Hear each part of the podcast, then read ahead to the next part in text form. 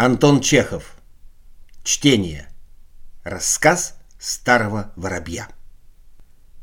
Как-то раз в кабинете нашего начальника Ивана Петровича Семипалатова сидел антрепренер нашего театра Галамидов и говорил с ним об игре и красоте наших актрис. «Но я с вами не согласен», — говорил Иван Петрович, подписывая осигновки — Софья Юрьевна сильный, оригинальный талант. Милая такая, грациозная, прелестная такая... Иван Петрович хотел дальше продолжать, но от восторга не мог выговорить ни одного слова и улыбнулся так широко и слащаво, что антрепренер, глядя на него, почувствовал во рту сладость. Мне нравится в ней э, волнение и трепет молодой груди, когда она читает монологи. Так и пышет, так и пышет. В этот момент передайте ей «Я готов на все». Ваше превосходительство, извольте подписать ответ на отношение Херсонского полицейского правления касательно Семипалатов поднял свое улыбающееся лицо и увидел перед собой чиновника Мердяева. Мердяев стоял перед ним и, выпучив глаза, подносил ему бумагу для подписи. Семипалатов поморщился. Проза прервала поэзию на самом интересном месте. «Об этом можно бы и после», — сказал он. «Видите, ведь я разговариваю. Ужасно невоспитанный, неделикатный народ. Вот, господин Голомидов, вы говорили, что у нас нет уже гоголевских типов. А вот вам, чем не тип? Неряха, локти продраны, косой, никогда не чешется. А посмотрите, как он пишет. Пишет безграмотно, бессмысленно, как сапожник. Вы посмотрите. «М-да», — промычал Голомидов, посмотрев на бумагу.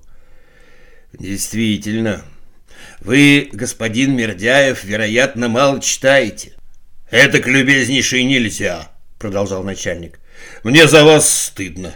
Вы бы хоть книги читали, что ли?» «Чтение много значит», — сказал Голомидов и вздохнул без причины. «Очень много. Вы почитайте и сразу увидите, как резко изменится ваш кругозор. А книги вы можете достать где угодно. У меня, например. Я с удовольствием. Завтра же завезу, если хотите. Поблагодарите, любезнейший, сказал Семипалатов. Мердяев неловко поклонился, пошевелил губами и вышел. На другой день приехал к нам в присутствии Голомидов и привез с собой связку книг.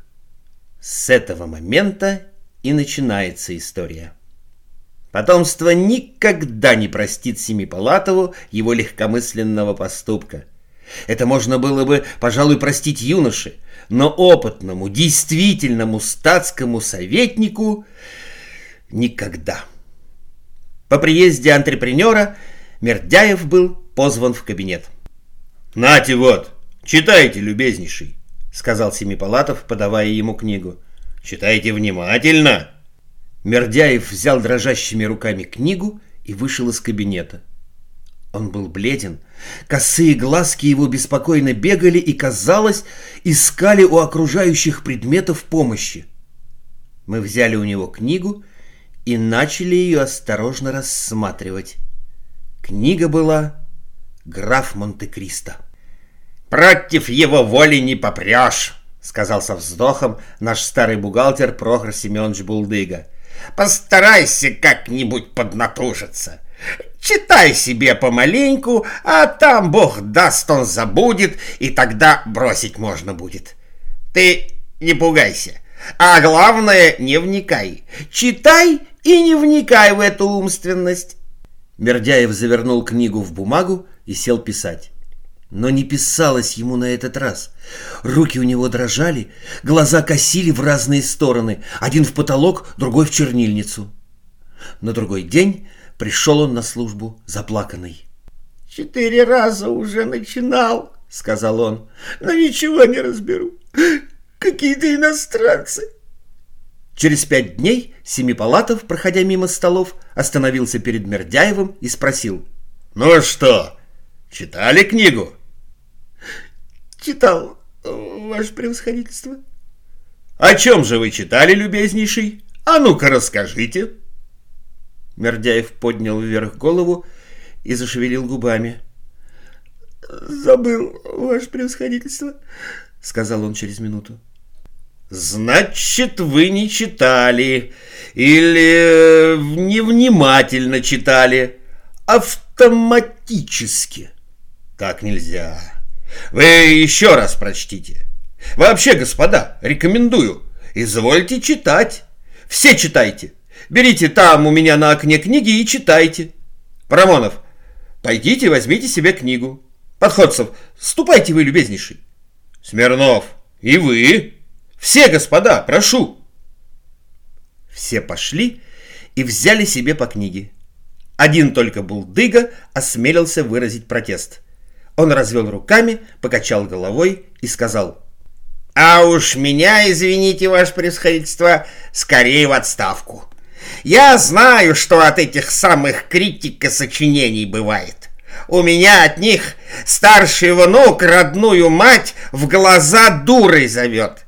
И весь пост молоко хлещет. Извинитесь. Вы ничего не понимаете, сказал Семипалатов, прощавший обыкновенно старику все его грубости. Но Семипалатов ошибался. Старик все понимал. Через неделю же мы увидели плоды этого чтения. Подходцев, читавший второй том «Вечного жида», назвал Булдыгу иезуитом. Смирнов стал являться на службу в нетрезвом виде. Но ни на кого не подействовало так чтение, как на Мердяева. Он похудел, осунулся, стал пить. «Прохор Семенович», — умолял он Булдыгу, — «заставьте вечно Бога молить. Попросите вы его превосходительство, чтобы они меня извинили. Не могу я читать. Читаю день и ночь, не сплю, не ем. Жена вся измучилась, вслух читавши. Но, побей Бог, ничего не понимаю. Делайте божескую милость. Булдыга несколько раз осмеливался докладывать Семипалатову, но тот только руками махал и, расхаживая по правлению вместе с Голомидовым, попрекал всех невежеством. Прошло это к два месяца, и кончилась вся эта история ужаснейшим образом. Однажды Мердяев, придя на службу, вместо того, чтобы садиться за стол, стал среди присутствия на колени, заплакал и сказал «Простите меня, православные, за то, что я фальшивые бумажки делаю». Затем он вошел в кабинет и, став перед Семипалатовым на колени, сказал «Простите меня, ваше превосходительство». Вчера я ребеночка в колодец бросил. Стукнулся лбом об пол и зарыдал. Что это значит? Удивился Семипалатов. А то это значит, ваше превосходительство, сказал Булдыга со слезами на глазах, выступая вперед, что он ума решился. У него ум за разум зашел. А вот что ваш Голомитка сочинениями наделал. Бог все видит, ваше превосходительство, а ежели вам мои слова не нравятся, то позвольте мне в отставку. Лучше с голоду помереть, чем этакое на старости лет видеть.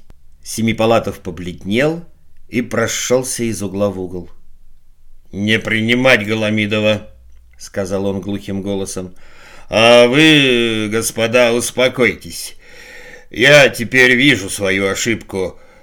Благодарю, старик. И с той поры у нас больше ничего не было.